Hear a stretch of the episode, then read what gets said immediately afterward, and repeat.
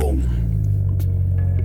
Ach, ihr Lieben, wäre es nicht schön, ewig jung zu bleiben? Ich bin jetzt über 50 und da wird einiges ein bisschen schwieriger. Der Körper ist ein bisschen langsamer, aber da kann mir mein heutiger Partner helfen.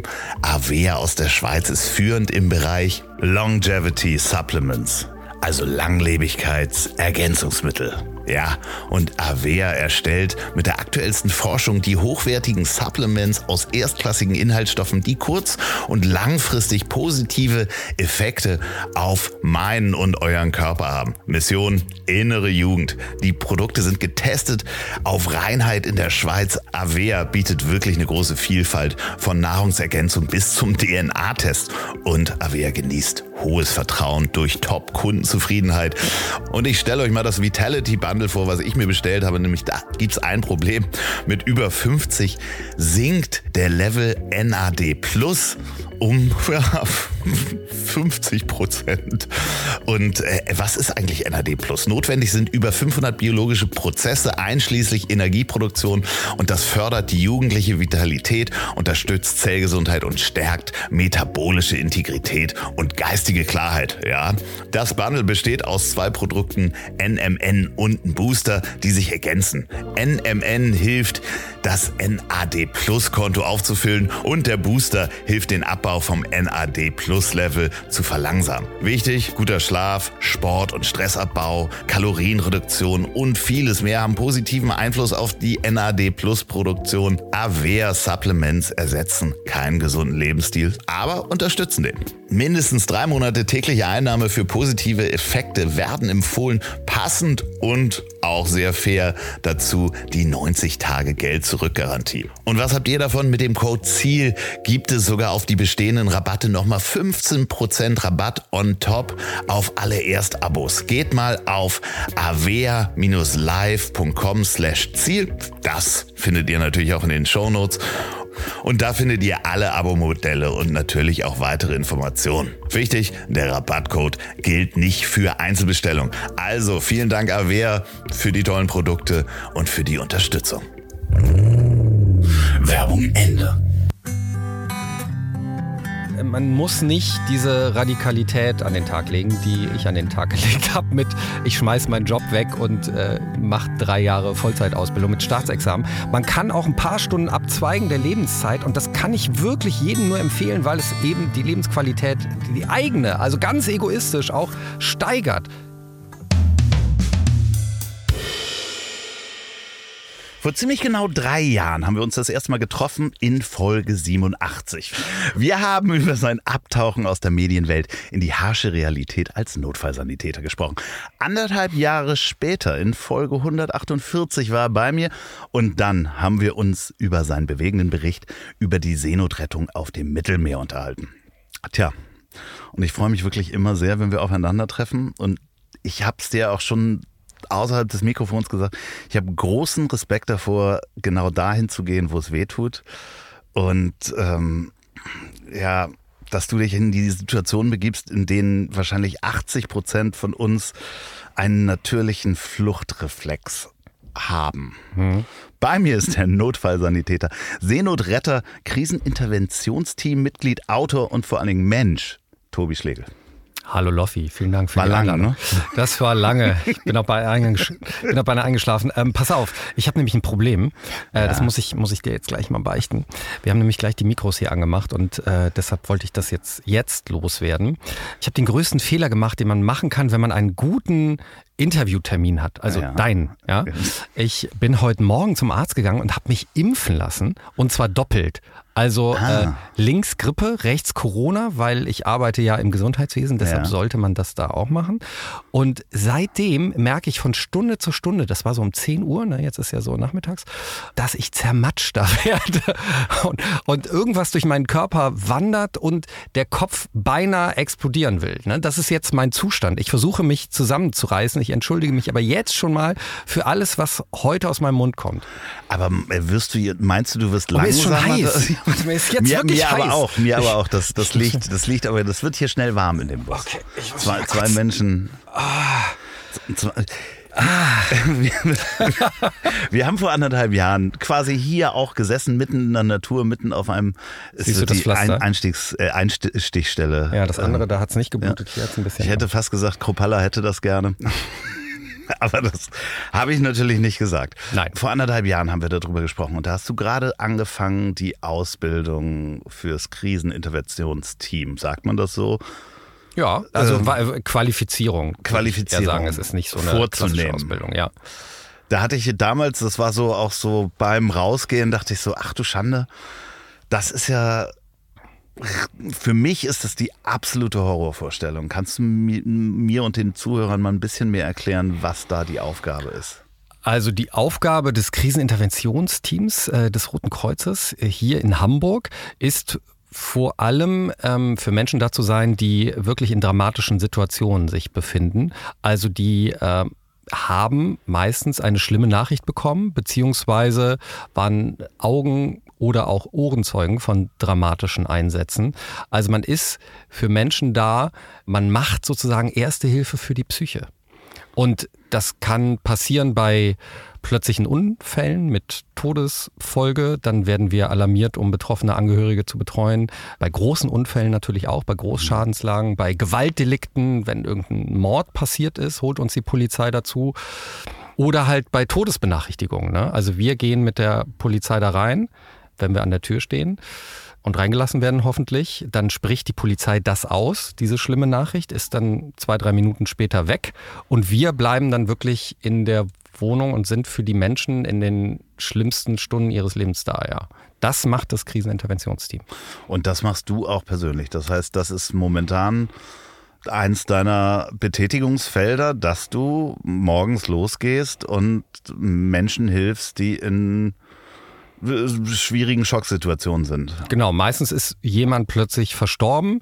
Ich habe mein Handy dabei, werde dann alarmiert von Polizei, Feuerwehr, Rettungsdienst. Also man trägt sich zu Bereitschaften ein in dem Kalender. 24 Stunden hat man dann Bereitschaft, wenn man einmal ein Kreuz gemacht hat und kann dann jederzeit aktiviert werden und dann muss ich losfahren meistens auch mit Einsatzfahrzeug und bin dann so schnell wie möglich vor Ort, wenn ich gebraucht werde, ja. Und das ist nicht ehrenamtlich, sondern das ist ein richtiger Job.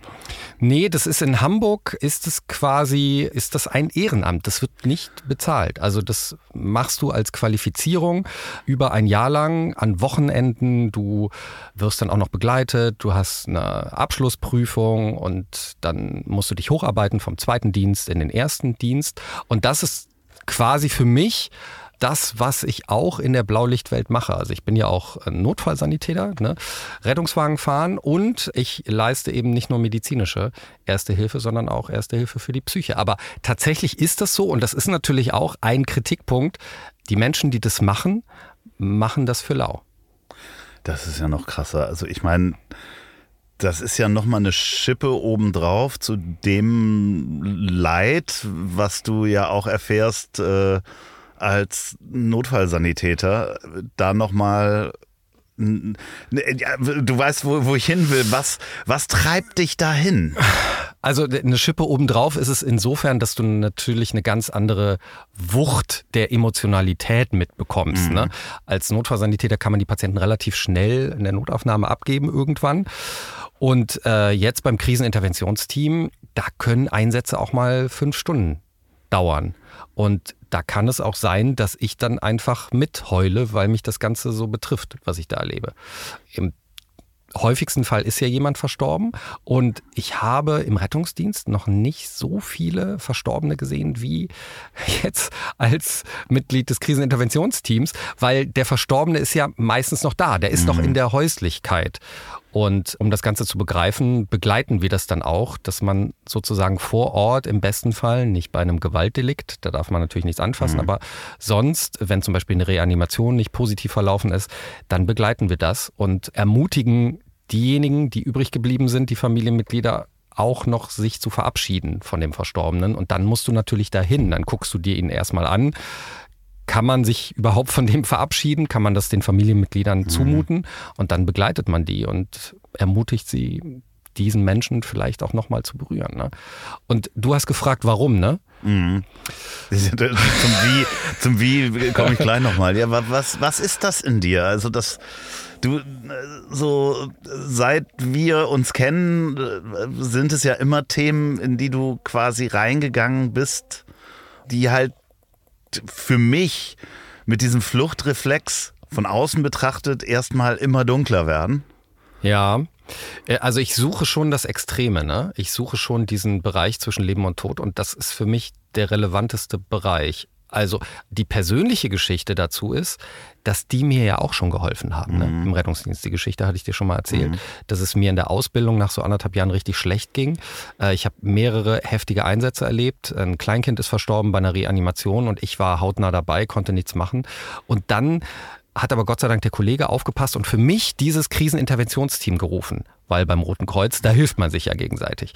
Und da habe ich gemerkt, wie wichtig das ist, sofort drüber zu sprechen und das nicht wegzudrängen, dass da noch eine Belastungsstörung draus entsteht, sondern sofort drüber zu reden, sich rauszunehmen aus dem Einsatz, mehrere Tage raus zu sein und aber immer wieder die Chance zu haben, darüber sprechen zu können und dann wieder zu funktionieren. Und das hat bei mir wirklich funktioniert. Also ich werde von diesen Bildern nicht mehr verfolgt, Gott sei Dank. Und da habe ich gemerkt, wie wichtig dieses Kriseninterventionsteam ist. Das müsste es, also es gibt es in großen Städten vor allen Dingen, aber das müsste es flächendeckend überall geben, weil psychische Hilfeleistungen für betroffene Angehörige kommt meist immer zu kurz und äh, das müsste noch, also da, da müsste Netzwerk ausgebaut werden. Ne? Das ist vielleicht ein persönlicher Grund. Und der allgemeine Grund, weswegen ich das überhaupt mache, was ich mache, ist, glaube ich, dass ich schon immer Angst vom Tod hatte. Mhm. Und gerade deshalb aber, so absurd das klingt, die Konfrontation suche. Also Face Your Demons, ja genau das. Ja. Äh, ja, das ist so interessant, weil das bei mir ganz viel auslöst. Also auch, wir sprechen gleich noch über dein neues Buch, ähm, weil es ganz viel auslöst, weil ich gerade in einer Situation bin, wo ich mich auch mit dem Tod beschäftigen muss ne, familiär, äh, mhm. Eltern werden älter, also früher oder später, also die Realität beiseite schieben bringt halt nichts. Ähm, und ich bin eigentlich extrem realistisch, was das Thema anbelangt. Auch der eigene Tod oder sich da Gedanken drüber zu machen. Aber irgendwas gibt mir halt einen Schauer bei der Vorstellung, das Gleiche zu, zu tun oder mit dir mitzugehen. Ne? Also im Geiste gehe ich dann ja mit. Und da äh, wären Situationen, die ich dann auch definitiv wahrscheinlich mit nach Hause nehmen würde. Und äh, da gibt es dann für euch aber auch Hilfe. Ne? Ja, im Kriseninterventionsteam. Und deshalb, das ist so ein bisschen mein Impuls, den ich immer setzen will momentan. Wir kriegen Supervision. Das heißt, mit einem Psychotherapeuten in einer kleinen Runde zusammensitzen, so alle anderthalb Monate, und dann reden wir über die Einsätze. Und da merke ich, wie wichtig das ist und wie gut das tut. Und eben diese Supervision hast du in der Regel nicht im Rettungsdienst, nur wenn du sie absolut mhm. anforderst. Ne, aber das machen die wenigsten. Die wenigsten trauen sich das auch zu. Das ist ja noch immer so eine Männerdomäne. Und in der Pflege darum geht's ja sozusagen in dem Buch. Also ich habe ja auch eine, eine Ausbildung gemacht im Krankenhaus und bin da von Station zu Station gewandert und war vor allen Dingen auch auf der Demenzstation. Und das war so eine Station, die mich besonders berührt hat. Deshalb musste ich darüber schreiben. In der Pflege gibt's das auch so nicht in der Regel. Und das ist ganz furchtbar, weil wir lassen die Leute da wirklich im Stich. Also die kümmern sich um die Patienten, aber keiner kümmert sich um sie. Mhm. Und man selber kann das nicht mit sich ausmachen. Und da gebe ich dir total recht, weil du sagst von außen, ey krass, das muss doch irgendwie heftig sein, mit diesem Leid, mit diesem Tod, mit diesen Schicksalen konfrontiert zu werden. Und das ist es auch. Und da, da kommst du alleine nicht, nicht raus. Und würde ich sozusagen Vollzeit das machen, zwei Jahre lang, wäre ich komplett verbrannt, könnte ich das nicht mehr. Aber so mit Supervision, das hilft, also so kann ich weiter funktionieren. Und deshalb fordere ich die auch ein für alle in der Pflege und auch äh, für alle im Rettungsdienst. Und zwar, das muss Arbeitszeit sein, das muss automatisch passieren, einmal im Monat, kleiner Kreis mit einem Profi, damit man sich um die eigene Psyche und Seele kümmern kann. Das fände ich ganz, ganz wichtig. Ja, das ist aber auch so spannend an einem selber zu merken, dass man, wenn man privat damit konfrontiert ist, dass man dann denkt, so um Gottes Willen, das will ich ja jetzt nicht auch noch professionell durchführen. Ne? Also ich, ich habe das auch gemerkt, als ich äh, dein Buch gelesen habe. Strom heißt es übrigens, ist mhm. gerade erschienen. Wenn mhm. ihr diese Folge hört, wird es auch wieder ein Hörbuch geben? Ich arbeite dran. Ich kann noch nichts verraten, aber ich, ich glaube, es sieht ganz gut aus. Äh, ja. Du weißt, wer meine Hörbücher davor gelesen hat. Ja. Ich arbeite sehr daran, dass er das äh, jetzt auch einspricht. So viel kann ich schon mal sagen. Sehr gut. Dementsprechend, als ich das gelesen habe, musste ich mich auch am Anfang erstmal ganz schön überwinden, da reinzukommen, wenn man halt privat auch mit Leid gerade konfrontiert ist. Das macht es aber dann umso leichter, wenn man dann sich erstmal eingelesen hat, zu sagen, okay, wie du eben sagst, face your demons, du kommst sowieso nicht drum rum. Ne? Ja, also dieses Schreiben ist ja prinzipiell auch ein Weg der Verarbeitung, ne? Das muss man ja sagen. Also da ich darüber schreibe, kriege ich den Scheiß auch besser aus dem Kopf raus und äh, die, die Bilder. Und ähm, deshalb ist das, was ich schreibe, natürlich immer recht düster. und ich, ich, ich lese aber auch düstere Sachen und ich will immer, dass es spannend ist und ich will nicht langweilen und deshalb mache ich das auch selber so. Ne? Also bei mir passiert immer was. Ich habe ja auch so einen düsteren Twist. Also bei mir wird der auf der Demenzstation, da kommt ja so eine Auszubildende hin. Das ist sehr nah an dem dran, was ich da erlebt habe. Und die trifft auf jemanden, der zum Täter wird. Also ein Pfleger wird zum Täter. Es ist ein Krimi kann man schon. Ja, so, es ist ein Thriller. Also, Thriller, Thriller ist das richtige Wort. Würde ich sagen, Herr, Herr Fitzek äh, hat schon angerufen und gesagt, findet er super. Ähm, nein, hat er natürlich nicht, aber für alle, die sowas gerne lesen, vielleicht geht es so ein bisschen in die Richtung, weil ich war auf der Demenzstation, aber so jemanden habe ich natürlich nicht getroffen. Aber ich habe mich in die Thematik halt extrem reingearbeitet und äh, recherchiert und war mega schockiert, dass es das weltweit so oft gibt. Ne? Ist ein Phänomen, ja. Gibt es auch sehr viel. Also hier viele Grüße an alle True Crime Kollegen. Ich habe da, ich höre das, ich höre nicht häufig True Crime, aber ich habe zumindest mal zwei Folgen Minimum gehört, dass es das häufiger gibt. Und auch die Geschichte dahinter ist ja, das gibt es ja seit Jahrhunderten, dass Pfleger zu Tätern werden. Ne? Also ja, allein im deutschsprachigen Raum seit 1970 zehn aufgedeckte ja. Tötungsserien und eine hohe Dunkelziffer. Ne? Und weltweit passiert das wirklich immer noch. Und da sind wir wieder bei Supervision. Wenn wir uns nicht um die Pfleger kümmern, dann könnte es auch für die Patienten gefährlich werden. Und das ist ein wichtiger Punkt. Also natürlich ist die gesamte Arbeitsbelastung komplett ungesund. Ne?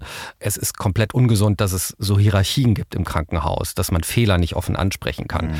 dass Druck gemacht wird, nur nicht nach außen, ne? nur nicht nach außen kommunizieren, nicht, dass äh, weniger Patienten kommen. Und Natürlich ist aber auch dieser Punkt Supervision extrem wichtig, dass wir Leute, die in diesem Beruf arbeiten, die eventuell schon psychisch vorbelastet sind, weil sie narzisstisch sind, weil sie labil sind. Und wenn die dann in so ein Umfeld kommen, kann es eben gefährlich werden. Und deshalb müssen wir uns um diese Leute kümmern. Aber dafür ist natürlich kein Geld da. Das ist komplett utopisch gerade bei den Arbeitsbedingungen. Aber trotzdem höre ich nicht auf, das einzufordern. Ja, das ist, ich meine, wir haben es äh, die letzten Jahre als große Diskussion gehabt. Richtig viel ist nicht passiert. Als das pflegende Personal in den Krankenhäusern uns äh, quasi mehr oder minder den Arsch gerettet haben während Corona und wir alle geklatscht haben und ja, dann ist Corona jetzt vorbei, da wird dann jetzt auch, äh, ach, was war da nochmal? Ne? Mhm. Also rein finanziell hat sich da ja nicht viel getan äh, und äh, Anerkennung in der Gesellschaft ja auch nicht wirklich. Und wenn man den Nachwuchs sich anguckt, wie viele Menschen arbeiten da und wie viel wollen da arbeiten, dann, ich glaube, du hast das letztes Mal gesagt, dass die, diese zehn Minuten, die der Krankenwagen im Moment braucht, wenn man da in 30 Jahren hinguckt, wenn das so weitergeht, dann kommt er nicht in 10 Minuten. Nee, auf man, gar keinen Fall. Ist man froh, wenn überhaupt mal einer kommt. Genau, das ist also, ich will mir auch nicht anmaßen, dass Supervision jetzt beispielsweise das, das wichtigste Thema ist von allen. Ne? Also es ist ein wichtiger Impuls, der immer vergessen wird. Aber natürlich brauchen wir generell mehr Personal, mehr Personal in den Schichten und natürlich auch bessere generelle Arbeitsbedingungen und bessere Bezahlung und so. Aber das ist halt ein Impuls, den ich wichtig finde, gerade bei dem, was ich selbst erlebe und bei dem Punkt, dass, dass Pfleger zu Tätern werden können. Mhm. Und da ist eben Supervision ein wichtiger Punkt. Und wie du sagst, ähm, pass auf, in diesem, in diesem Buch, das ist ja auch bei aller Düsternis, ne, finde ich wichtig zu sagen, dass das auch was ganz lebensbejahendes und lustiges teilweise de, de, hat. Definitiv. Also das, das, was ich so spannend finde, ich habe mir dabei immer vorgestellt, wie du das geschrieben hast. Also mhm. wie, wie für, für mal mich und die HörerInnen einfach mal durch so eine Woche von dir, wie hat das ausgesehen, als du da dran gearbeitet hast? Okay. Also so ein typischer Tag. Also ein Schreibtag sozusagen. Nee, ne? nee, also weil. Oder ein Tag die, auf der Demenzstation. Nee, der, der Twist zwischen all dem, was du im Moment machst und dich ja. hinzusetzen und zu schreiben. Das hat was total Schönes, weil es halt so eine Zeitlosigkeit hat. Ne? Also im Blaulichtbereich ist immer Alarm und wenn ich mich hinsetze und versuche, das, was ich da im Kopf habe, zu Papier zu bringen, ähm, beziehungsweise in den Laptop, dann äh, hat das so eine Zeitlosigkeit und das gefällt mir sehr. Und du magst mich für verrückt erklären, aber es passiert folgendermaßen. Ich habe so ein, so ein weißes Word-Dokument oder schwarz und und ich habe ja so eine grobe Struktur, wo ich hin will. Also ich weiß, okay, der äh, Frank, der, der Pfleger, der zum Täter wird, der wird auf lange Sicht den und den Patienten mhm. sich, äh, sich vornehmen. So, das weiß ich als Struktur. Aber jetzt passiert Folgendes im Kopf. Pass auf. Im Kopf werden diese Figuren lebendig und sprechen miteinander. Mhm. Und ich bin plötzlich nur noch Beobachter und, und schreibe das, was ich da, was ich da höre im Kopf, also diese komischen Stimmen, so wie die agieren. Ich betrachte das irgendwie und schreibe es dann einfach auf. Also ich lasse meine Protagonisten, die lasse ich frei laufen. So verrückt das klingt. Und es ist für mich wie, wie Netflix gucken. Ich setze mich hin okay. und habe im Kopf ja einen Film und weiß, weiß am Morgen noch nicht, was ich sehen werde, habe aber voll Bock drauf. Also ich gehe dahin mit, mit so einem Tenor, ey, was, was die heute wohl wieder anstellen, ich bin mal gespannt. Und dann kommt der Turn, dass ich irgendwie weiß, ach ja, ich bin ja der, der es aufschreibt, okay. Aber ich bin erstmal Betrachter und total gespannt, was die Figuren mit mir machen. Das ist äh, ohne Drogeneinfluss. ja, das ist ohne Drogeneinfluss. aber aber wie, wie muss ich mir die Woche vorstellen? Wie oft hast du denn den Dienst im Blaulichtbereich? Klar, da gibt es natürlich noch die, ich sag mal, wieder eingeführte Medienpräsenz, die, die es ein bisschen gibt. Wie sieht so eine Woche aus, wenn du, wenn du arbeitest und schreibst? Also ich habe das neulich mal durchgerechnet. Es ist tatsächlich, komme ich auf ein sehr gutes Gleichgewicht zwischen der Blaulichtwelt, also Notfallsanitäter-Dasein und Kriseninterventionsteam und äh, also das Mediale ist ja jetzt ein bisschen, jetzt trommel ich mhm. ein bisschen, aber generell ist es eher das Autorendasein. Und ähm, das ist die andere Hälfte. Und es ist manchmal wochenweise so, ne, dass man eine Woche das ah, okay. macht, die andere so. Das kann man sich ganz gut einteilen. Oder dass es phasenweise passiert. Also jetzt ziehe ich natürlich ein bisschen durch die Lande, so Handlungsreisender im Gepäck das Büchlein und lese Leuten daraus wirklich vor. Zum Beispiel morgen muss ich Leuten was vorlesen. Habe ich auch noch gar nicht geübt, ist ein anderes Thema, machen wir gleich. Aber das ist dann natürlich eine Phase, wo ich jetzt auch nichts anderes machen kann. Das, das wäre unfair auch der, der anderen Welt gegenüber. Aber wenn ich zum Beispiel im Sommer jetzt unterwegs war auf Festivals und da als Sanitäter, dann bin ich 100% Notfallsanitäter, dann mhm. schreibe ich nicht und mache nichts anderes. Wenn ich ähm, hier auf, auf dem Seenotrettungsschiff war, war ich 100% Klar, äh, Notfallsanitäter. Ja Geht eben. ja auch nicht anders. Ja, so. aber, aber das heißt, aber es ist so phasenweise beziehungsweise wochenweise, weil auch dem Schreiben tut es natürlich gut, wenn man das ein bisschen am Stück macht, wenn man das nicht zu oft unterbricht. Aber ich hatte tatsächlich jetzt diesen Abgabetermin beim Verlag, das war schon schlimm am Ende, weil ich da, da haben sich beide Welten so geballt. Also da habe ich mhm. dann auch Nachtschichten gehabt und gleichzeitig geschrieben, am Morgen noch und so. Das, das war kritisch und das macht keinen Spaß. Aber das heißt, es gab auch so mal eine Woche, wo du einfach morgens aufgestanden bist, hast gesagt, ich bin jetzt Autor, dann macht man sich den Kaffee und dann macht man seinen Kopf Netflix an und ähm, ja, ja, das, alle, das, das die geht. Familie ist aus dem Haus. Und das geht wie am Fließband. Es ist wie morgens aufstehen. Du hast einen Zeitslot, wo du weißt, ähm, hier hast du jetzt die Ruhe und dann bist du am Laptop und dann passiert es auch. Also bisher hatte ich Gott sei Dank noch nicht so eine Blockade, wahrscheinlich weil ich einfach zu viele krasse Sachen erlebt habe, die raus müssen, dass immer Netflix dann anging. Ja, aber auch spannend. Netflix. Wahrscheinlich sind diese, diese Dialoge auch Teile von Versatzstücken, die du schon erlebt hast, genau so oder ja, dir den also, Charakter dann vorgestellt hast, was der noch machen kann und dein Unterbewusstsein dir dann diese Bilder und Stimmen vorspielt. Naja, Frank, der Bösewicht, der ist ja Fiktion. Ne? Ja, also klar. der beruht auf wahren Begebenheiten. Es steht übrigens nicht nur für Högel, sondern für alle, die diese Taten begehen. Äh, der ist Fiktion, aber natürlich ist das, was, was Nora da auf, ich wollte unbedingt übrigens eine Frau, ich wollte mal was anderes, eine Variation. Ja. Ich habe mich auch jünger gemacht und schwanger. Psst, du darfst doch nicht alles verraten. Ach so, ja, stimmt. Obwohl okay. das ist relativ am Anfang des Buches, dass äh, man da hinterkommt, aber das ist, das ist ja, auch das ist, ein das spannender ist Aspekt. Also ja, das, die Herausforderung habe ich gesucht, aber natürlich ist das, was sie da erlebt, ist sehr nah an dem dran, was ich da wirklich auf der Demenzstation erlebt habe. Und jetzt tauchen wir da wirklich mal rein. Es ist tatsächlich so, und deshalb ist das auch nicht nur düster geworden alles, weil es hat natürlich einen Hauch von einer Flog übers Kuckucksnest, wer diesen äh, legendären Streifen noch kennt. Klar, aber das ist ja, das sind ja auch äh, viele Erlebnisberichte aus äh, Demenzstationen oder Menschen, die sich mit Demenz auseinandersetzen.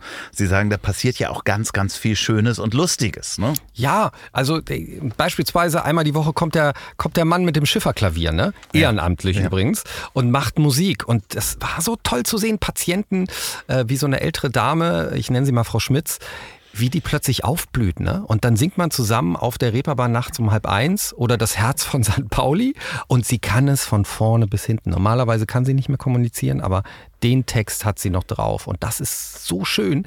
Also zu beobachten und mit ihr da zu grölen, das hat so einen Spaß gemacht. Oder eben dieses Szenario, dass äh, alle zwei, drei Tage Leute ausbrechen wollten. Patienten wollten ausbrechen aus der Demenzstation, kommen dann raus, holen äh, die anderen Patienten raus. Es ist leider nur so ein Rundweg, deshalb bleibt man so auf der Demenzstation. Die gehen Polonaise immer wieder im Kreis mhm. und du guckst dir das an und siehst aber, dass die glücklich sind. Weißt du, die haben im, im Kopf, erleben die gerade die krasseste Revolution, Ausbruch aus mhm. Alcatraz. Und dann gibt's Abendessen und alle gehen wieder relativ zufrieden auf ihre Zimmer. Natürlich hast du auch schreckliche Sachen, du, wie Frau Schmitz, ne, die mir ans Herz gewachsen ist. Dann kommst du eines Tages wieder, morgens, und in der Nacht äh, ist sie verstorben. Und sie liegt aber noch im Bett und das Laken liegt über ihr. Ne? Mhm. Und das ist im Gegensatz zum Rettungsdienst auch natürlich was, was in der Pflege so besonders ist, dass du auch Patienten begleitest über mehrere Tage und die wirklich Teil deiner Familie werden. Ja, oder Wochen oder Monate, ne, wenn oder du das, lange genau. da arbeitest. Also das ist ja auch das das andere. Und deshalb äh, kickt dich das natürlich so sehr und trifft dich auch so sehr, wenn die dann plötzlich nicht mehr da sind. Und umso mehr bist du dann traurig. Und ich wusste da auch nicht, wohin mit meiner Traurigkeit. Ne?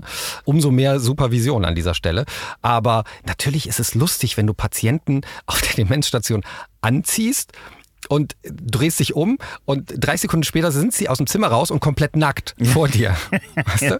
Dann, das, ist, das ist halt einfach eine lustige Situation. Du, du lachst sozusagen nicht den Patienten aus, weil das, was man echt nicht verlieren darf, ist Empathie, ne? dass du für die Menschen mhm. da bist so, und nicht zynisch wirst. Und das ist das Allerwichtigste. Aber natürlich ist das lustig. Also da kann man sich doch nicht halten, wenn sowas passiert.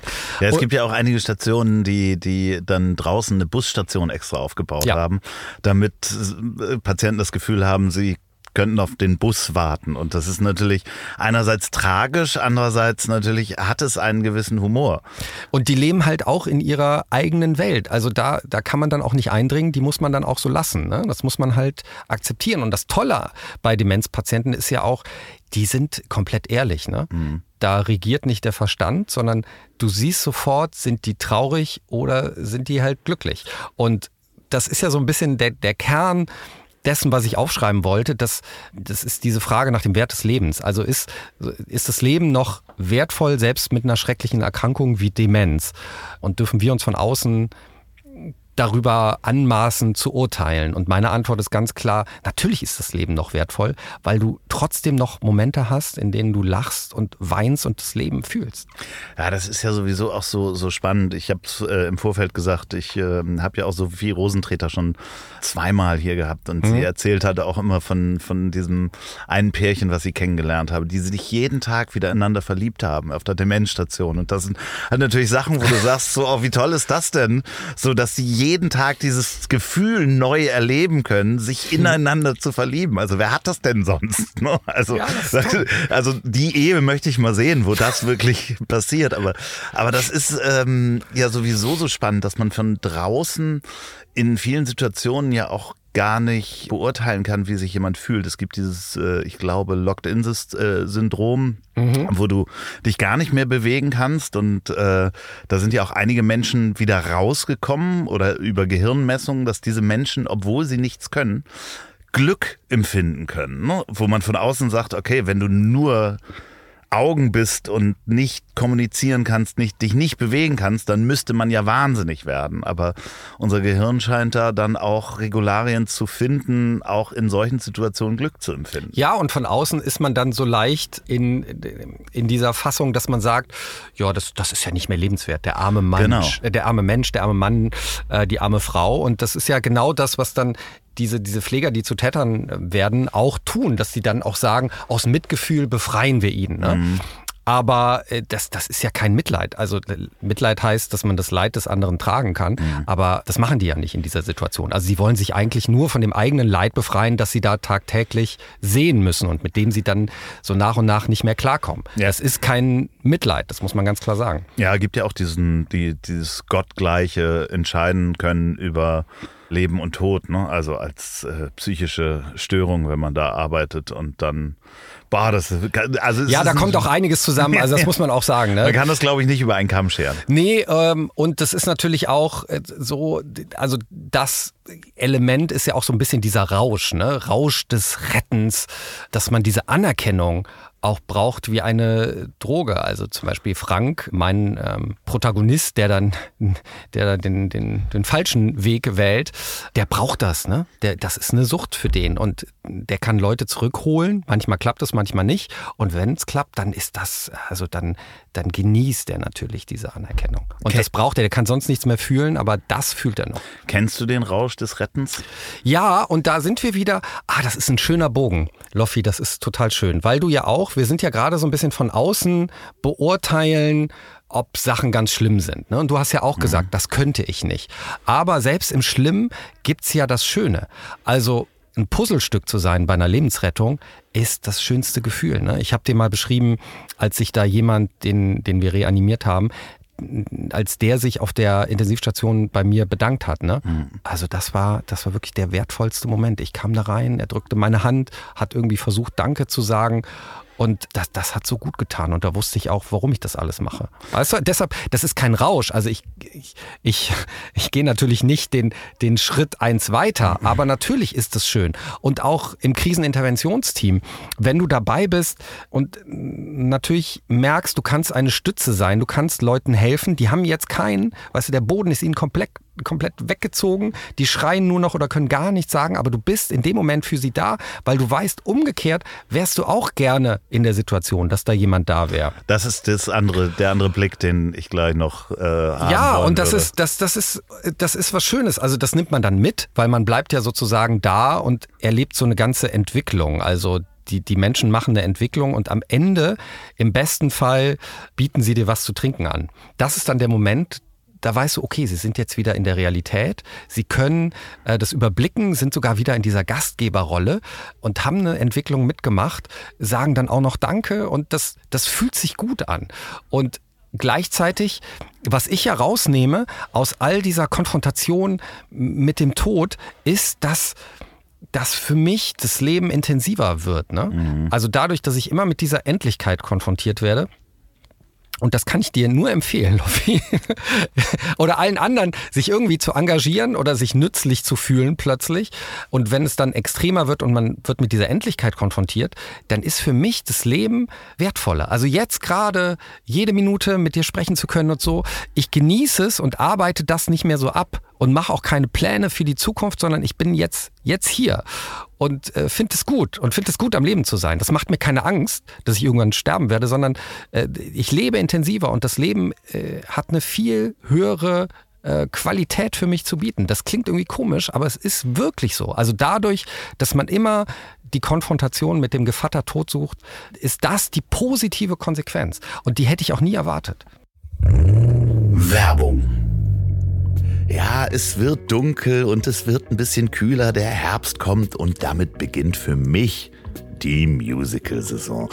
Und zwar im ganz speziellen Moulin Rouge, das Musical. Das habe ich hier ja schon mal besprochen und dieses Jahr gehe ich wirklich hin. Im November schaffe ich es, da hinzukommen und wie es der Zufall will, feiert Moulin Rouge, das Musical, im November einjähriges Jubiläum. Und ihr könnt mitfeiern, indem ihr einfach vorbeikommt zu viert und das vierte Ticket gratis bekommt. Wie das geht, erzähle ich euch gleich. Und nochmal ein bisschen Hintergrundinformationen zu dem Musical an sich. Die Produktion hat bereits 2020 10 Tony Awards gewonnen und ist aktuell in Deutschland auch das erfolgreichste Musical. Und das nicht nur wegen der 75 Songs von 165 Komponistinnen, zum Beispiel Adele, Katy Perry, Lady Gaga. Ja, also ihr könnt das Einjährige feiern, indem ihr einen Gruppenrabatt bei vier Personen bekommt. Dann bekommt ihr nämlich das vierte Ticket gratis. Geht mal auf moulin-rouge-musical.de und mit dem Gutscheincode Das Ziel ist im Weg, alles klein, alles durchweg geschrieben, bekommt ihr da den Rabatt. Ich bin ganz gespannt auf November, wenn ich mir das Musical angucke und da werde ich auch drüber berichten. Die ganzen Informationen findet ihr natürlich auch nochmal in den Show Notes. Also viel Spaß. Werbung Ende. Ja, ich weiß hundertprozentig, was du meinst und es ist ja alleine wenn man dann noch Eltern hat, äh, ist es ja früher oder später, muss man sich damit auseinandersetzen. Die meisten von uns, weil sie meistens länger leben als die Eltern. Und früher oder später kommt der eigene Tod ja auch dazu, über den man sich Gedanken machen muss. Ja, oder aber, wo wir jetzt gerade bei den Eltern sind, trefft die Eltern jetzt. Ne? Ja, genau. Nicht erst in, in zwei Wochen, weil ihr so viele busy äh, Business-Termine habt, sondern ähm, setzt euch jetzt mit denen hin und schiebt das nicht weg. Ja, andererseits, wo du sagtest. Kommt der, auf die Eltern an. Nein, ja, natürlich. Ja, es gibt deine Eltern nicht. Doch, ich, ich sehe meine Eltern schon. Liebe Grüße, die hören hier auch zu. Die hören jede Folge. Oh, ähm, Grüße. Und zwar dieses Rausch des Rettens. Ich weiß nicht, äh, das kennen wahrscheinlich auch einige von euch da draußen man war ja schon mal in kritischen Situationen vielleicht Ersthelfer oder hat einen Unfall gesehen und hat vielleicht geholfen oder durfte helfen. Und ich habe das mal erlebt, ich weiß nicht, ob wir letztes Mal da schon drüber gesprochen haben, wo ich ein Autounfall, eine Fahrradfahrerin ist von einem Auto mhm. angefahren worden, lag da mit äh, blutendem Kopf, offenem Bruch am Arm. Und es war so klar, ich muss hier Verantwortung übernehmen. Also das war so, mhm. so sofort in mir, alle wuselten rum, ach du Scheiße, ach du Scheiße. Und ich sagte, okay, du regelst den Verkehr, du rufst bitte jetzt äh, den Krankenwagen und äh, ich gehe zu der Patientin, in Anführungsstrichen, und lege ihr eine Jacke drunter und spreche mit ihr, dass sie liegen bleiben soll und so weiter. Und dann kam ja relativ schnell war die, kam dann eine, eine, Krankenpflegerin vom UKE oder eine Krankenschwester. Die hat sich dann um die Patientin gekümmert und dann dachte ich, scheiße, es gibt ja noch einen Autofahrer oder einen Autofahrer. Wo ist der denn? Und der saß zitternd am, am Kannstein. Dann bin ich zu dem hingegangen, bis die Polizei hinkam und das Krankenwagen und dann war ich halt erlöst. Und dann setzte bei mir erst die Einsicht über die, die, die Situation ein und ich fing halt an zu zittern. Ne? Weil mhm. ich, aber in dem Moment habe ich einfach funktioniert und im Nachhinein hat sich das auch heute noch in Erinnerung, mir ein Vertrauen gegeben, dass ich in so einer Situation halt funktionieren kann und ganz klar im Kopf be be behalten kann. Voll gut. Und hast du im Nachhinein, hast du diese Bilder wiedererlebt irgendwie?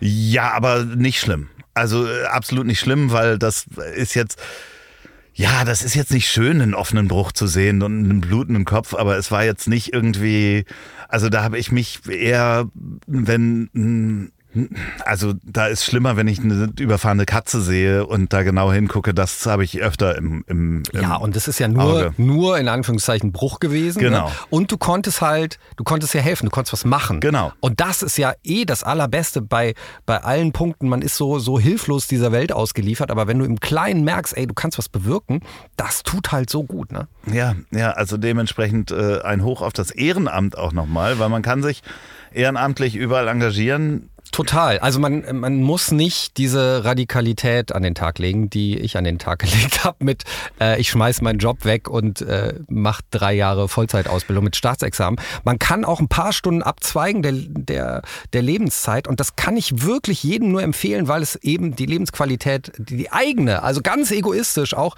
steigert, indem man äh, für andere da ist und äh, indem man vielleicht auch älteren Generationen zuhört. Also auch ein Punkt, ey, wie viel ähm, Einsamkeit ich erlebe. Ne?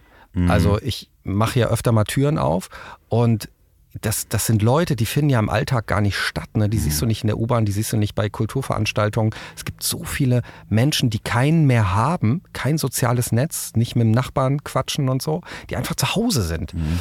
Und die aber noch nicht im Pflegeheim sind. Aber sie sind zu Hause und einsam. Und das sind manchmal äh, Sachen, da die Leute alleine zu lassen, nach mehreren Stunden, weil irgendwann müssen wir ja auch weiter, ähm, wenn wir da keinen gefunden haben, das ist meistens am härtesten und das trifft einen auch am härtesten. Dass es so, so viel Einsamkeit gibt und dann denkst du halt, ey, Moment, es gibt doch Initiativen, die sich da einsetzen. Also zum Beispiel hier in Hamburg All Inclusive von ja. Mitra Kasai, ne? dass so jüngere Generationen mit Älteren noch was unternehmen und die zum Konzert schleppen. Total schön, ja, ja, das ist wirklich sehr Wunderbar. schön. Wunderbar, aber äh, die, die, brauchen natürlich auch Leute, die da ähm, sich bereit erklären, okay, ich gebe mal so zwei, drei Stunden Lebenszeit ab. Aber ich kann das nur empfehlen, also gerade auch, was man von älteren Generationen lernt, ey, voll gut. Das, also man profitiert da, äh, also mindestens genauso wie die Älteren von einem profitieren. Ja, es ist ja auch spannend, einfach nochmal auch eine andere Sichtweise zu haben als seine eigene Bubble. Also manchmal ist es ja super interessant, sich auch mit, mit alten Menschen auseinanderzusetzen oder, oder es müssen ja noch nicht mal alte sein, sondern teilweise, ich, ich arbeite ja ganz häufig mit Das Geld hängt an den Bäumen, mit den Behinderten. Ah, ja. Und das ist manchmal so spannend, einfach auch eine ganz andere Lebensrealität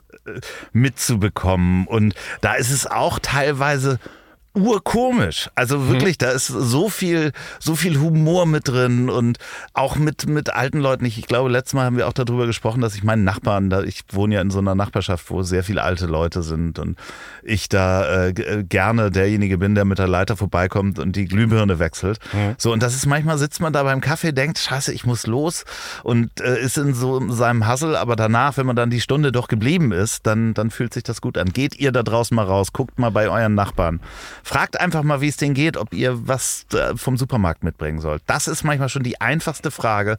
Das schenkt schon so viel Freude.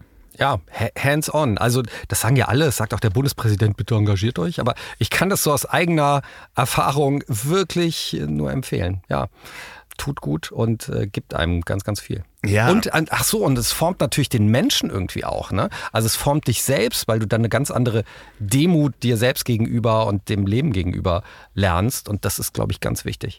Ja, aber manchmal ist es eben auch nicht so einfach. Da sitzt man in seiner Routine drin und rotiert oder ist in, in, in der Podcast-Mine gefangen und kloppt wieder äh, äh Folgen.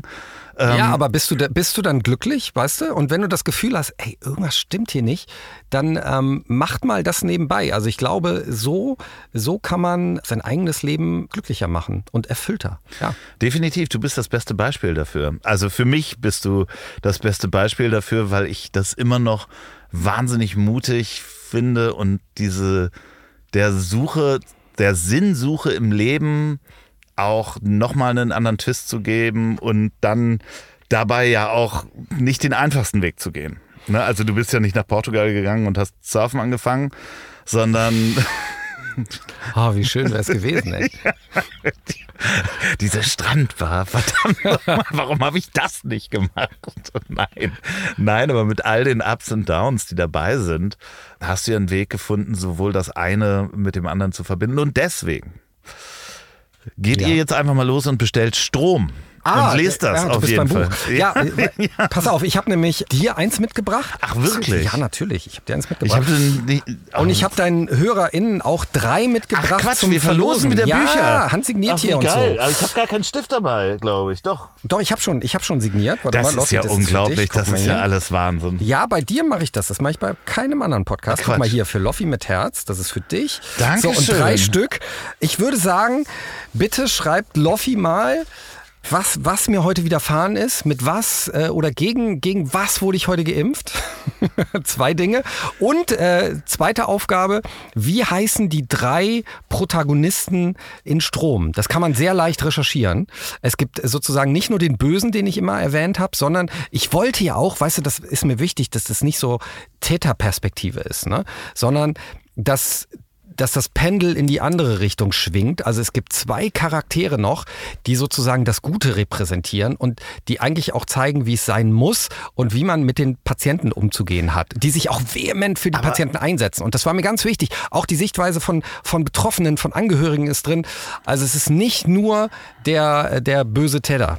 So. Aber wie sollen denn die Leute das recherchieren, wenn sie das Buch noch nicht haben? Hey, du kannst doch, also Entschuldigung, Inhaltsangabe so. und so, da, da werden gleich drei, ich meine, warte mal, ja, da werden alle drei, also ihr müsst irgendwie die Inhaltsangabe recherchieren. Dann schreibt mir eine Mail an ziel.ponywurst.com. Sollen wir nur die drei Namen, wir sagen nur die drei Namen, ja. also drei Protagonisten Und nennen. vielleicht als Bonus könnt ihr noch dazu schreiben, was ihr für eine gute Idee haltet, äh, euch äh, in der Gesellschaft ehrenamtlich zu engagieren. Oh, das finde ich noch viel besser. Ja. So. Vielleicht machen wir das, um das zu unterstützen. Nee, beides. Beides, beides. beides ist Pflicht. Doppelchancen. So. Nee, nee. Beides ist Pflicht. Man muss beides schreiben. Die Protagonisten an ziel.ponywurst.com. Einfach bitte mit dem äh, Betreff Strom, damit ich die nämlich alle sortieren kann. Soll ich mal, ich muss, ich muss morgen lesen, ne? Ja, das ich habe das Problem, ich bin noch nicht äh, eingelesen. Soll ich mal eine, eine Live-Lesung hier machen? Ja, bitte. Kulturell ich wertvoll. hätte dich drum gebeten. Nein. Einfach. Doch. Ernsthaft? Ja, natürlich. Kapitel Nummer eins. Okay, Loffi, du musst das jetzt anmoderieren. Ah, nee, Moment, ich muss vorher noch eine technische Ansage machen. Ja. Für alle Menschen, die äh, manchmal äh, Bücher vorab als PDF bekommen. Ich habe durch, durch Tobi rausgefunden, weil ich das unbedingt auf meinem E-Book-Reader lesen wollte, von einer bestimmten Firma. Man kann sich das an seinen E-Book-Reader als PDF Ihr könnt alle PDFs an eine E-Mail-Adresse schicken und dann könnt ihr die auf dem E-Book-Reader lesen. Da, danke, Tobi, nochmal, dass ich es durch dich rausgefunden habe. Bitteschön. So, So. und jetzt liest für uns aus dem Buch Strom Tobias Schlegel ein Roman. Das erinnert mich an Aspekte, als ich das mal moderieren durfte. Da habe ich auch so geredet. Kapitel 1. Wir fangen an mit Nora. Jetzt kennt ihr schon zwei Protagonisten, die ich schon genannt habe. Kapitel 1. So geht's wirklich los. Nora schwankt nach rechts. Ihre Schulter rumst gegen die Tür. Sie greift nach einem Mantel an der Garderobe und zieht sich wieder hoch. Nichts rührt sich. Nur nicht Sonja wecken, das hat sie ganz und gar nicht gern. Gesunder Schlaf muss sein. Nora schleicht durch den Flur zum Bad, erleichtert, dass keine Diele knarzt. Sie will bloß raus aus den verschwitzten Klamotten, sich die Haare bürsten und mit einer Paracetamol dem Kater vorbeugen. Sie tastet nach dem Schalter unter dem Spiegel. Da ist er. Und da ist sie. Nora blinzelt sich an. Ein paar Strähnen haben sich aus dem Pferdeschwanz gelöst. Die Wimperntusche ist ein wenig verschmiert. Sie lässt kaltes Wasser über ihre Hände laufen, taucht das Gesicht ein und trinkt viele kräftige Schlucke, um den Wodka zu verdünnen, den Schwindel zu vertreiben. Damit der eine freie Tag morgen nicht komplett für'n Arsch ist. Gut, dass sie sich nicht dazu hinreißen lassen hat, mit Tino rumzumachen. Keiner aus dem Jahrgang lautet die Regel. Außerdem wäre es unfair gegenüber Stefan. Was auch immer das mit Stefan ist. Nora grinst in ihr Handtuch. Wäre er dabei gewesen, wäre sie sicherlich nicht nach Hause gekommen. Nora wühlt in ihrer Schublade. Phenestil Nasenspray Womex. Keine Kopfschmerztabletten. Egal. Sonja hat bestimmt welche. Sonja hat alles. In welcher ihrer Kisten und Kästchen sind die Medis? In der großen weißen. Yes. Desinfektionsspray, Allergiepillen, Halsschmerztabletten, Hustenlöser, Jodsalbe, Wundheilsalbe, Anikasalbe, Paracetamol, Ibuprofen, Aspirin. Sogar ein Schwangerschaftstest. Auf Vorrat, man weiß ja nie. Sonja ist echt unglaublich. Nora lässt sich auf den Klodeckel sinken, in ihrem Bauch gluckert es, die Welt wankt noch immer. Ein Schwangerschaftstest. Seit einer Woche sind ihre Tage überfällig, aber eine Woche, was heißt das schon? Der Schichtdienst bringt alles durcheinander. Und sowieso, Stefan und sie haben aufgepasst. Da kann überhaupt rein gar nichts passiert sein. Nora zieht sich den Hoodie samt T-Shirt über den Kopf und stopft ihn in den Wäschesack neben der Dusche. Ab wann kann man so einen Test durchführen? Sie öffnet noch einmal Sonjas weiße Kiste und zieht die hellblaue Packung heraus. Sicherheit ab dem ersten Tag der ausgefallenen Periode. Dann kann sie es doch sofort machen. Dann ist die Sache erledigt. Dann halten Sie mit dem RTW am Montag an der Apotheke und sie besorgt Sonja Ersatz. Also, was sagt der Beipackzettel? Das Ding sieht aus wie ein Corona-Test. Eine schmale Plastikkassette mit Sichtfenster, an dessen Rand ein C und ein T. Am unteren Ende der Teststreifen. Da muss sie zehn Sekunden draufpinkeln. Sie hält den Test in den Strahl und zählt. Es kann auch Vorteile haben, mal ordentlich einen zu bechern. Mit der freien Hand faltet sie etwas umständlich ein paar Blätter Klopapier und drapiert sie unter dem Test auf dem Spülkasten. Jetzt genau fünf Minuten warten. Sie löst ihren BH und schlüpft in den Pyjama von Papa. Viel zu groß, aber gemütlich. Papa. Sie will gar nicht dran denken. Während sie die Zahnbürste kreisen lässt, zwingt sie sich, nicht hinzugucken. Was soll schon sein? Wäre doch absurd, jetzt schwanger mit 23, mitten in der Ausbildung. Gerade als sie die Kappe mit der Mundspülung ansetzt, vibriert das Handy. Sie schielt zum Klo. Zwei Striche. Sie kippt die Spülung in den Mund, stellt die Kappe ab und beugt sich nach vorn. Ja, zwei Striche. Nora schnappt nach Luft. Die scharfe Flüssigkeit gelangt in ihren Rachen. Sie wirkt und prustet. Die Mundspülung sprenkelt die Klobrille grünlich. Zwei Striche. Einer bei C und einer bei T. Das muss ein Irrtum sein. Es klopft. Nora, alles in Ordnung? Sonja, verschlafen und not amused. Ja, alles okay. Bist du gerade erst gekommen? Ja, war wild heute. Sonja stöhnt auf. Musst du dich übergeben? Nein, ich hab mich nur verschluckt. Brauchst du Hilfe? Nein, nein, alles gut.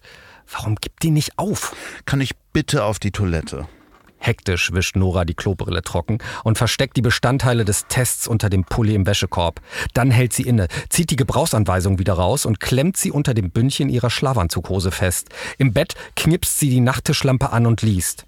Es ist zu berücksichtigen, dass unter bestimmten Umständen der Test einen falsch positiven Befund ergeben kann. Genauso muss es sein, wie bei Corona falsch positiv. Hier liegt schlicht und einfach ein Fehler vor. Sehr schön. Darf ich mit auf Lesereise? Ey, du bist so gut. Wir haben das nicht abgesprochen. Nee, ich habe nur den Finger kurz gehoben. Nee, das ich habe ich nicht mal gesehen und dann, dann warst du plötzlich drin. Ey, das ist so gut. Loffi. Ja, es war wirklich nicht abgesprochen, dass ich, dass ich hier eine Rolle übernehme. Und deswegen ähm, machst du richtig eine Lesetour? Ja, so ein bisschen. Also ich reise ein bisschen durch die Lande. Ich glaube, wenn ein Podcast draußen ist, dann bin ich auf jeden Fall noch in Berlin am 25. Oktober. Ich bin in Pfaffenhofen, da wollte ich schon immer mal hin. Am Ja. 28. Ist da nicht eine Skisprungschanze? Ist da nicht irgendwas? Bestimmt ist da nicht alles in Pfaffenhofen. 2.11. Göttingen und es geht auch noch mal nach Köln zu einer 1 Live-Lesung. Die Ach so, Termine findet man wo? bei mir Social Media Profil, da gibt's alles zu sehen und ihr könnt gerne vorbeikommen. Ich freue mich wirklich sehr. Es ist ein bisschen wie Geburtstag, immer man lädt Leute ein und man weiß nicht, ob überhaupt einer kommt. Es ist wirklich immer jeden Abend die gleiche Angst, kommt überhaupt einer. Bisher sind Leute gekommen, aber äh, diese Angst lässt mich nicht los. Ne? Es, ja, bei einer Lesung ist ja auch, äh, ist, das ist ja ohne Ticketverkauf, das heißt, oder? Nee, ist mit Ist, Ticketverkauf. ja, okay, dann weißt du ja aber ungefähr. Nee, ich weiß, bei den meisten ist es dann nicht so, dass man einen Stuhl anklicken kann, Okay. sondern du weißt nicht, wie viele Tickets rausgegangen Ah, sind. okay. Also man kann natürlich beim Veranstalter irgendwie nachfragen, Ja. aber das traue ich mich nicht. Nee, aber spannend. Es ist auf jeden Fall schön. Ähm, hab da wirklich viel Spaß äh, bei, weil ich finde ja Lesereisen, äh, das würde ich gerne mal machen. Dazu müsste ich vielleicht erstmal ein Buch schreiben. Wäre nicht schlecht, ja. Ja, aber das, äh, ich finde das immer faszinierend, weil das ist ja nochmal so ein ganz direkter Kontakt dann zu seinem Publikum. Total. Und ich habe das noch nie gemacht. Ne? Ich lasse ja immer Oliver Rohrbeck meine Sachen lesen, weil ich den am den Meister finde. Ja. Und wenn der Meister es will und macht, weißt du, warum soll man es selbst machen? Ich wäre immer, wenn der nicht könnte, dann würde ich es machen. Aber bisher hat er immer ja gesagt. Und deshalb war das jetzt exklusiv bei dir mal ungeprobt. Ja. Das war jetzt eine Probe für morgen. Da muss ich auch lesen. Aber aber toll und Loffi, dass du so eingestiegen bist. und man kann natürlich jetzt schon spoilern. Also das kann ich schon mal sagen. Nora und Schwangerschaft und so. Es ist natürlich kein Fehler, sondern sie ist es. Und ähm, sie stürzt sich dann eben auf diese Demenzstation. Und da passieren diese Dinge, die wir eben schon angeschnitten haben. Und da lernt sie Frank kennen, der, äh, der auf Damit Rausch wisst ihr des Rettens steht. zwei. Damit wisst ihr schon zwei Charaktere. Ja, aber einer fehlt noch, mein, mein Lieblingscharakter, den habe ich noch nicht genannt. Und das ist wirklich einer, der ist schon seit Jahrzehnten da, hat seine Empathie nie verloren und der verbündet sich halt mit Nora. Und die beiden versuchen, ähm, Frank da auf die Schliche zu kommen, weil sonst auch kein anderer macht. Ich bin total gespannt, wie es läuft, wenn du weißt ja, dass du jederzeit hier eingeladen bist und mich jederzeit kontaktieren kannst, wenn irgendwie wieder noch, also ich meine, nach dem Kriseninterventionsteam, ich, frage mich, was als nächstes kommt. Also in anderthalb Jahren erwarte ich, dass hier die nächste Überraschung ums Eck kommt, die nächste Erweiterung deines Lebens. Du bist hier wirklich jederzeit herzlich ein, eingeladen. Ach, Loffi, vielen Ja. Dank. Ja, ich kontaktiere dich auch immer, das merkst du. Und ähm, ich hoffe, es war okay, also trotz Impfung. Der, ne? man hat, ich habe nichts gemerkt. Nichts gemerkt. Ich habe nichts gemerkt. Das kann aber auch an meiner Stumpfheit liegen. Okay. Guck mal, ich habe ich hab auch heute echt einen Pechtag. Äh, kann ich dir diese neuen weißen Sneaker mal zeigen? Ich habe mir Ja. endlich mal neue gegönnt. Ja. Und jetzt geh mal an die Sohle mit, deinem, mit deiner Hand. Geh mal unten an die Sohle. Ja, was ist Was damit? Guck mal, nee, nee, zieh mal. Zieh mal so ein bisschen. Nee, die Sohle, so. Da, zieh mal. Nee. Guck mal, die löst sich gerade schon. Nein. Nach einer Woche. Ach, da hinten. Guck mal da. Ja, das kannst du abziehen. Nein, das kann ich abziehen. Warte mal. Aber Was mache ich jetzt? haben- Zieh guck mal hier. Guck mal hier. Ja, Guck mal. Warte. es- ja, aber Beschreib machst mal, was du gerade siehst. Also ich mach da ein Foto von. Halt, Was? äh, lass mal so. Guck mal, die komplette Sohle löst sich. Das Foto. Als wäre das nicht festgeklebt gewesen. Und was machst du jetzt damit? Ja, weiß ich auch nicht. Also das muss man natürlich richtig entsorgen, aber was mache ich denn jetzt mit den Schuhen? Nee, Und die musst du zurückgeben. Warte mal, ich mach mal ganz ab. So. Die musst du zurückgeben. Jetzt ist auch, glaube ich, ungesund, weil die eine Sohle da ist, ne? Dann ist Ja, der du- Fuß ein paar Zentimeter höher als der Das, andere da, da kann man sich jetzt so einen Hüftschaden anlaufen, auf jeden Fall. Sollen wir die auch noch verlosen? Nee, die klebst du einfach wieder fest. Wie mit was? Mit, mit Pritt oder was? Nee, aber es gibt doch hier garantiert, ich sag mal, wir sind hier in einem Vorort von Hamburg. Ja. Es äh, wird hier garantiert einen Schuster geben, der dir das mit einem Klebstoff festmacht, der wahnsinnig gut riecht. Okay. Ähm, also den schmeiß es nicht weg, der Nachhaltigkeit wegen. Nein, auf gar keinen Fall. Aber Schuster guck dir das an. dir Was das für ein Tag an. heute, Ja. wollte ich nur sagen. Und ich habe dir noch was mitgebracht. Aber du darfst doch, die andere Sohle geht übrigens auch ab. Das sehe ich schon. Ja, da hier in der Mitte. Nein. Siehst du das? Nein, was habe ich denn da gekauft? Man darf doch, man, man, der weiße, der weiße Turnschuh ist doch nicht mehr zu tragen seit die junge Union. Ja, da, da, damit habe ich mich nicht befasst. Entschuldigung, das habe ich nicht mitbekommen. Ich war in einer anderen Welt. Loffi, ich habe dir noch was mitgebracht. Ich bin sehr gespannt.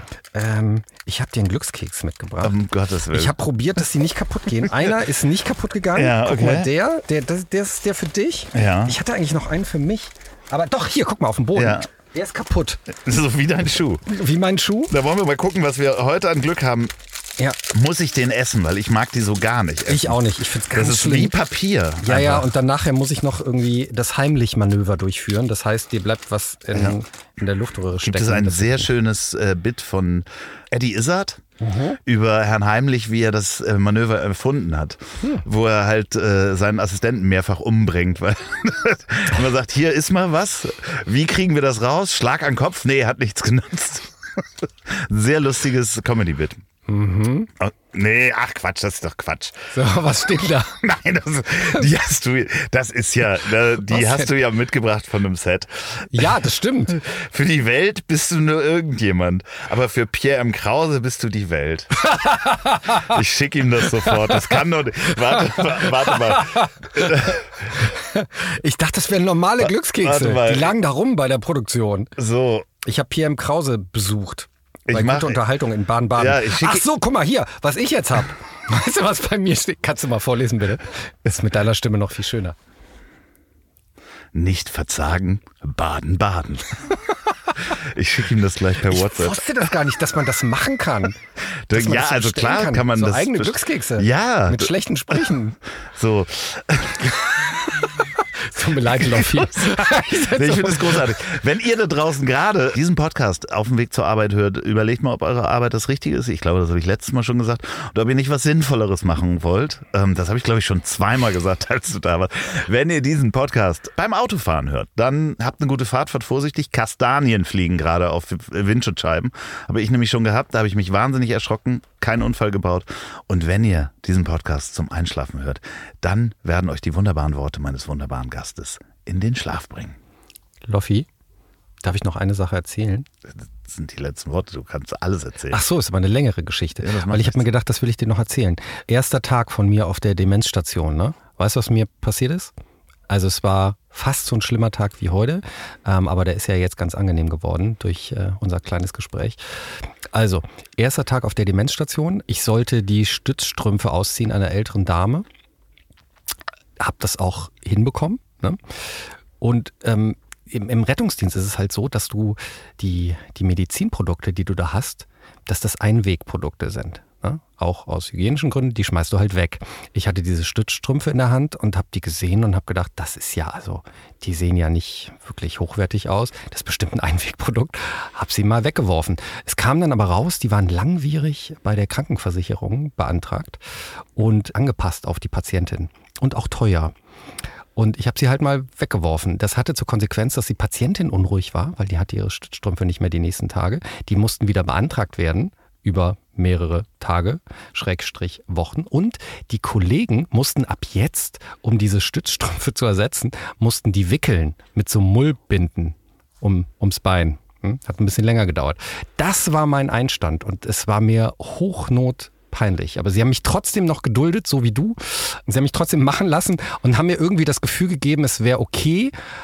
Es war, glaube ich, auch okay, aber für mich, also bis heute, ist das wirklich ein, ein kleines Trauma, das mich verfolgt. Und ich kann drüber reden jetzt an dieser Stelle. Äh, das merkst du ja, aber es war, es war mir sehr unangenehm. Ja, Wird dir heiß und kalt, wenn du das erzählst? ja also es gibt ja so Situationen, wo einem im Nachhinein Total, heiß und kalt total. wird. Das kann aber jetzt auch die Impfung sein, das weiß ich nicht. Aber es ist mir wirklich, ich schwitze hier schon, ja. Ja. das ist aber auch der Bus. Die Sonne Okay. steht auf dem Bus.